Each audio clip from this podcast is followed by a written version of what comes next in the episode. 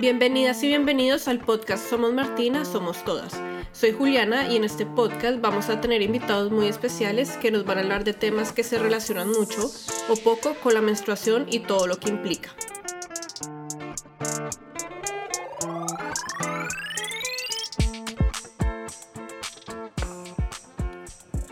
Hola a todas, bienvenidas a un nuevo capítulo de Somos Martina, Somos Todas. Hoy tenemos a una invitada que adoramos en Somos Martina. Ha estado con nosotros desde el principio, es amiga, es colega, es casi que una hermana acá para todas. Y es Mariana Sanz de Santa María. Seguro todos saben ya quién es. Pero Mari, preséntate para los que no te conocen, sepan por qué estás aquí. No, esto es espectacular, somos absolutamente ya hermanas. Qué, qué linda invitación y qué linda introducción. Mi nombre es Mariana, soy eh, abogada, pero de abogada realmente solamente tengo mi cartón. Soy realmente educadora y soy la fundadora de Poderosas Colombia, una organización de educación integral para la sexualidad con niños, niñas, adolescentes y jóvenes en comunidades de mayor vulnerabilidad en Colombia, cuyo objetivo es fortalecer el poder de decisión eh, sobre nuestro cuerpo, nuestra sexualidad y nuestra vida. Y, y pues así fue como llegamos a, aliarnos y a tener como puntos en común con Somos Martina totalmente nosotros con Mari empezamos a hablar antes de pandemia, que fue cuando ya estaba consolidando Poderosas, y bueno, desde ahí no nos hemos separado. Entonces, Mari, te vamos a hacer la pregunta que le hemos hecho a todas las personas que pasan por aquí, y es, ¿qué es la menstruación para ti? La menstruación es vida. A mí realmente yo empecé a tener una relación distinta con la menstruación solo cuando empecé a ser profe en el pueblo de Barú digamos que antes mi relación con la menstruación ha sido súper traumática porque yo tuve un desorden alimenticio muy fuerte. Y eso generó en mí amenorrea, que es que no llega la menstruación por mucho tiempo. Y me tomó un montón de tiempo que me llegara la menstruación. O sea, a mí me tuvieron que inducir la menstruación. A mí me llegó la menstruación a los 16 años, inducida como artificialmente. Entonces, para mí la menstruación era como un indicio de salud, de por fin mi cuerpo está teniendo como las fuerzas para para poder hacer este proceso tan, tan poderoso como es la menstruación. Pero a partir de ahí no le puse mucha atención pues porque nadie nos enseña a relacionarnos con la menstruación como, como después me di cuenta que significó la menstruación en, en, en Barú como un limitante para muchos de mis estudiantes y empecé a, a estudiar mucho sobre la menstruación y tratar de entender cómo podemos transformar esa relación que tenemos con la menstruación de, una, de un limitante a una fuente de vida. Totalmente, por eso es que poderosa si somos Martina, está tan conectado con todo, porque si es algo que tenemos, creo que todas las personas que trabajamos en Somos Martina, es que a través del el trabajo y el, el, contacto con tantas mujeres, como nos hemos mirado hacia adentro y hemos como resignificado todo lo que es la menstruación en, en nuestra vida. Y también quería preguntarte, Mari, ¿tú cómo vives tu menstruación? Hoy en día, justo en este instante, me están doliendo un montón los senos, porque seguramente me debe llegar la menstruación la próxima semana. Eh, soy súper consciente de qué momento de, de, de, de mi ciclo estoy. Eh, trato de observarme un montón, de escucharme un montón, incluso de moldear. Yo hago mucho deporte, de moldear mi entrenamiento alrededor de mi ciclo menstrual vio mi menstruación y es muy impresionante porque además hay estudios al respecto, al, pues, sobre esto y es cuando uno neurolingüísticamente se empieza a transformar eh, su relación con la menstruación, el cuerpo deja de, de generar rechazo frente a ella y por tanto incluso puede dejar de generar dolor cuando entendemos la menstruación no como algo que quejarte a que nos pase esto, sino como esto es un proceso lindísimo de vida. Y hoy cuando me llega la menstruación y tengo cólicos, y me dan muy pocos, afortunadamente no sufro de, de, de, muchas de las irregularidades que sí sufren muchas mujeres. He aprendido a, a disfrutar incluso los cólicos. Suena estúpido y suena como nada que ver, como, como así que estupidez, pero, pero, pero te lo juro, siento como me pasa esto porque está pasando todo este proceso dentro de mí y casi que puedo verlo de tanto que lo he estudiado también además de leer al respecto y de, en fin, y de enseñarlo como que me, me, imagino todo el proceso que está pasando dentro de mí, intento como deliberadamente disfrutarlo y, y sentir que eso es parte de mi, de mi identidad. Entonces vivo la menstruación distinta, uso Somos Martina un montón, los adoro. En los primeros días, el primero, el primero y el segundo uso una copa menstrual y ya para el, el cuarto, el tercero y cuarto día uso mis calzones feliz y hago deporte también con ellos y los amo. No, súper, porque además tú has tenido desde los primeros modelos, así como conejillo de indias en Somos Martina. Entonces, desde los primeros hasta los últimos que sacamos, siempre los has probado. Entonces, nuestro conejillo de indias nos hemos ayudado mutuamente con todo, Mari. Entonces, bueno, Mari, volvamos al tema de poderosas. Para ti, ¿por qué es indispensable la educación sexual? Mira, yo empecé con poderosas, incluso antes de hablar de sexualidad, hablando de menstruación mi afán cuando estaba siendo profesora con el programa Enseña por Colombia en el pueblo de Barú fue ver, pues, pues claramente me, me, afectaba un montón ver el embarazo infantil el embarazo adolescente tan cerquita eh, y tan dolorosamente cerquita, pero también me, me, me cacheteó en la cara ver cómo mis estudiantes no iban al colegio tres, cuatro, cinco días al mes porque tenían la menstruación y su y su angustia de tener la menstruación y su, sufrimiento alrededor de la menstruación, de es que no puedo estar en clase porque, porque puedo enfermar a alguien más o no puedo entrar a la, a la, iglesia porque tengo la menstruación o no puedo ir a un funeral porque tengo la menstruación o voy a volver los gallos eh, locos porque tengo la menstruación y empezar a ver cómo,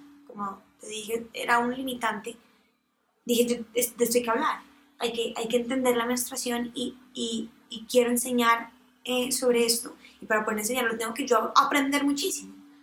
Y lo primero que hice fue eh, reunirme con, con, mis estudiantes y preguntarles qué es la menstruación. Como qué es lo que está pasando entre nosotros, por qué nos pasa eso. Y ahí pues revelé un desconocimiento muy, muy profundo, permeado de, de creencias muy, muy, eh, también muy profundas y me di cuenta que ese era lo primero de lo que teníamos que hablar, era sobre nuestro cuerpo. Y, y, la menstruación es un poco una, una puerta de entrada para poder entender nuestro cuerpo y con entender nuestro cuerpo entendemos, pues empezamos a, a, hablar de la sexualidad, porque la sexualidad no es mucho más que habitar un cuerpo. Y, y no se puede hablar de educación sexual si no hablamos de menstruación y no podemos cuidar nuestro cuerpo si no lo conocemos. Y para poderlo conocer tenemos que entender qué es y cómo funciona el ciclo menstrual. Totalmente, esa es una labor muy grande porque acá en Colombia, pucha, nos falta demasiado. Eso lo hemos vivido también con Somos Martina porque los que nos siguen en redes saben que nosotros dictamos unos talleres de confección de toallas higiénicas reutilizables en zonas vulnerables de Colombia y siempre vamos con poderosas porque mientras ellas aprenden a hacer sus propias toallas higiénicas reutilizables, las chicas de poderosas les enseñan sobre su cuerpo, sexualidad y menstruación y nos hemos dado cuenta que en Colombia hay tanto desconocimiento, o sea, yo a veces pienso como si uno que es privilegiado y tiene acceso a educación no sabe tantas cosas, pues el resto de niñas que no tienen como acceso a este tipo de información y de educación, etcétera, pues que va a saber nada. Y los medios de educación no nos enseñan nada, no nos enseñan sobre nuestro cuerpo y pues sigue siendo un tabú muy grande, ¿no, Mari? Muy grande, es, pero es que en, todas las esferas, en todos los, ámbitos, eh, incluso en el, en el mundo científico, en el mundo de la medicina, aún hay un montón de lagunas alrededor de la menstruación, aún hay un montón de subregistros de diagnósticos de, por ejemplo, endometriosis o de ovarios poliquísticos. No, no, no, se ha estudiado, por ejemplo, el poder sanador que tienen el flujo menstrual que está cargado de células madre y que para muchas comunidades pues, eh, ancestrales sí entendían el poder de la menstruación, pero la industria y la industria desechable nos ha enseñado que la menstruación ni es desechable, que cuidado lo vemos de otra manera y, y ha industrializado nuestro cuerpo. Entonces es muy difícil pues de construir eso que, que vemos y darle la oportunidad que esto no es algo de lo que no se debe hablar. Y eso tomará años, pero, pero yo creo que las redes sociales y trabajo como lo que hace Somos Martínez y lo que hacemos Poderosas con Educación, pues está cambiando la narrativa indudablemente. Mari, bueno, yo creo que nosotros también tenemos que empezar a educar a nuestras niñas en casa, ¿no? Como las mamás y todo. ¿Tú cómo, cómo les aconsejas de hablarles a las niñas sobre menstruación? Hay una cosa que nos pasó justo cuando apenas estaban pasando con estos talleres, que ya después las poderosas de Barura, las poderosas, me dijeron, señores, que queremos ir a otras comunidades a hablar de esto en otras comunidades porque otras mujeres merecen ser también poderosas como nosotras. Y la primera vez que, que nos fuimos a algún lugar distinto al de Barú fue liderado por ellas a ir a Isla del Rosario. Y en Islas del Rosario, en Isla Grande, la comunidad Urica, se nos acercaron, pues el lugar donde nos reunimos era un kiosco grande de la comunidad. Y llegaron como más de 30, 30 jóvenes convocadas por las dolores poderosas. Y entre ellas llegaron tres chiquitinas que tenían como 6, 7, 8 años. Y vivieron todo el taller de entender la menstruación que era. Y pintábamos el cuerpo de la mujer y hacíamos como todo, todo la, la, el show pues alrededor de, de la menstruación. Y una de ellas, una chiquitina, que fue muy lindo, se me acercó al final del taller, ellas hicieron toda la tarea, dibujaron, colorearon. Se me acercó, me jaló la camiseta y me dijo, señor, a mí no me ha llegado todavía, pero yo quiero ahora que me llegue. Divina. Usted me podría regalar copas menstruales. Entonces yo ahí dije, ¿cómo es que no hablamos de esto desde que somos chiquitinas para que cuando llegue ese momento tengamos ilusión de ese momento? y estemos absolutamente preparadas. Cuando la gran mayoría de nosotras, cuando tuvimos la primera menstruación, es, es la excepción, quienes nos teníamos susto, esto generó trauma, miedo, angustia a la mayoría de las niñas. Qué lindo poder cambiar eso a ilusión. Total, y creo que es lo que tiene que pasar, ¿no? Romper ese tabú que, bueno, creo que lo hemos logrado con Poderosas y Somos Martina de a poquitos con nuestras redes sociales, pero en general que la gente hable de menstruación, hable de sexualidad. Y por eso también quiero preguntarte, ¿cómo hablarle a los hombres de sexualidad? Porque un trabajo muy grande es el que estamos haciendo dirigido a niñas y a mujeres, pero no podemos dejar de lado los hombres y los niños. No, eso es, yo creo que ahorita una de mis grandes obsesiones es traer a los hombres a esta conversación cada vez más el trabajo, como dices tú, de, conocer y entender nuestros derechos sexuales y reproductivos y nuestro cuerpo y, y, poder tomar decisiones libres e informadas es un trabajo enorme, gigantesco, pero va a ser siempre insuficiente y siempre inconcluso si no incluimos a los hombres en esta conversación porque ellos también tienen mucho de qué hablar. Y para mí también hablar con ellos es empezar a hablar del cuerpo. Digamos que los hombres, así como nosotros tenemos la menarquia, que es nuestro primer en primera menstruación, cuando somos, eh, pues, algunas a los 8, 10, 11, 12 años.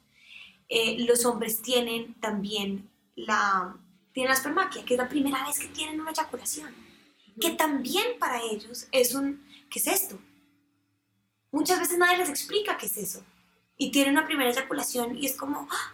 ¿qué, qué, qué está pasando? Y así como las mujeres es un proceso que es del cuerpo, es de vida y que nos deberían explicar. O sea, los hombres tenemos que, ¿cómo hablar de sexualidad? Hablándoles del cuerpo, de las emociones. ¿Cuánta violencia, cuánto dolor nos ahorraríamos si ellos también pudieran hablar de emociones? Y es muy lindo ver cómo ellos empiezan a, redescubrir su cuerpo y a redescubrir el cuerpo de las mujeres también entendiendo la menstruación. Una cosa que yo hago deliberada e, e intencionalmente es cuando tengo la menstruación o cuando tengo algún síntoma de la menstruación, hablo de eso como si estuviera hablando del clima. Con mis amigos, cuando voy a montar bicicleta, cuando voy a entrenar, cuando estoy con otras personas, como, no, es que me están doliendo mucho los senos porque tengo, más llega la menstruación. Hablemos de eso. Normal, normal, sin ningún show. Muchas veces de angustia, como, como así. No, es normal, no pasa nada. Como esto, hay que hablarlo tal cual. O por ejemplo, ay, me manché, preguntarle a un hombre, estoy manchada sin, sin, sin, ninguna angustia al respecto. Y además eso también les da poder a ellos. No porque necesiten más poder, sino porque creo que también tenemos que resignificar la palabra poder, sobre todo la palabra poderoso. Porque entender a la otra es la mejor arma para lograr la empatía. Y si ellos tampoco les explican, pues no van a poder tener empatía tampoco. Total.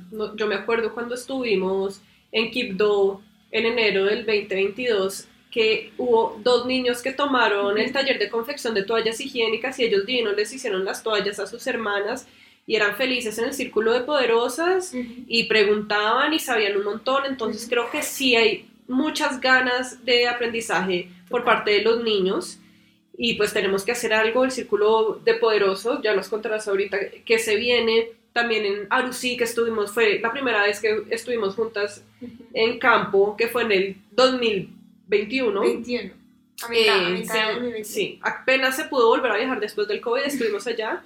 y ahora nos están llamando porque los hombres, los niños de la comunidad quieren aprender todo lo que aprendieron las Es niñas en el, en el círculo de poderosas.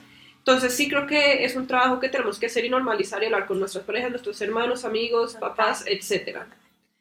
Yo tengo que contarte, ahora, antes de que, me, que sigamos a la siguiente pregunta, tenemos en, en Barú un poderoso que tiene 13 años y pues es- fue, fue formado por una mentora, una gran mentora Melissa, de, de- pues, del equipo de Poderosas. Y cuando yo fui a Barú a ver cómo estaban a hacer como un- una visita y un, y un proceso allá vacacional, él se me acercó y me dijo, señor, yo puedo contarle cómo es todo el ciclo menstrual sin respirar. Divino. Como su, su, su orgullo Divino. de haberlo entendido también, que lo podía decir rápido y explicar todo perfecto, pues es muy diciente también. ¿Quién somos nosotros para creer que ellos no, no tienen por qué aprenderlo? Y además, ¿quién somos nosotras también para no aprender sobre la anatomía masculina?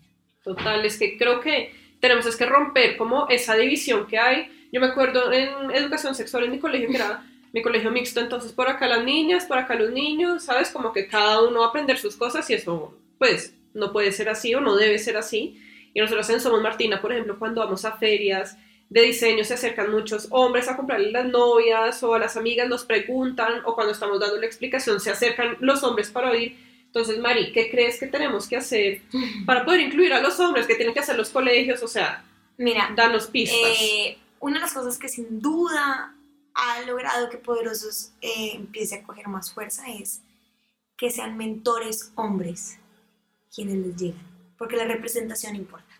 Así como representación importa para nosotras poder ver una, una vicepresidenta como tenemos ahora, pues acá en Colombia y en Estados Unidos, o ver a las futbolistas mujeres, nos, nos- lo que se ve y lo que tiene una representación tiene realidad, los hombres también necesitan esa representación. Pues, pues claro, necesitan a hombres hablando de esto y a hombres con autoridad hablando de esto, que sean referentes y que sean modelos a seguir.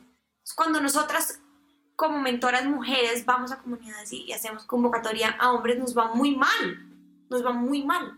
Pero cuando vamos con nuestros mentores hombres, que son los tesos, pues, educadores, eso mueve.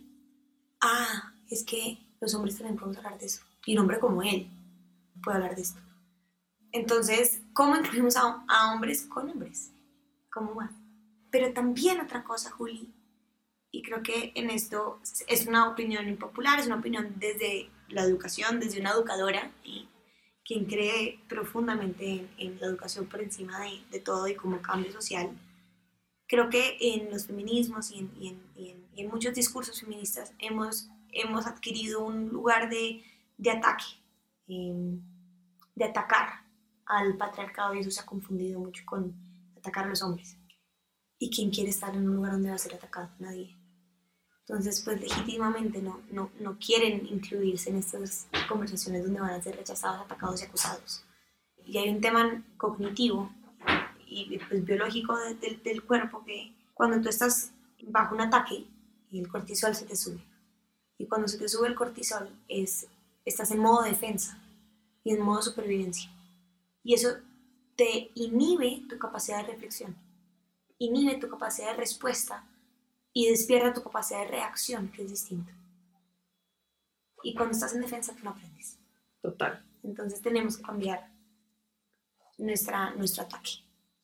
Bueno, Mari, nosotros ya eh, vamos a cerrar, pero antes de terminar, ¿dónde encontramos poderosas las mamás que tengan grupitos eh, de amigas de las hijas? ¿Qué pueden hacer? O sea, ¿dónde te encuentras? Espectacular, por favor síganos en redes, arroba Poderosas Colombia, en Instagram, en Twitter también Poderosas Colombia 2, no sé por qué hay ese 2, pero así salió, en Facebook también eh, Poderosas Colombia, y pues también pueden seguir en redes también Mari Sanz de Santa María, eh, y por nuestra página web arroba www.poderosascolombia.org.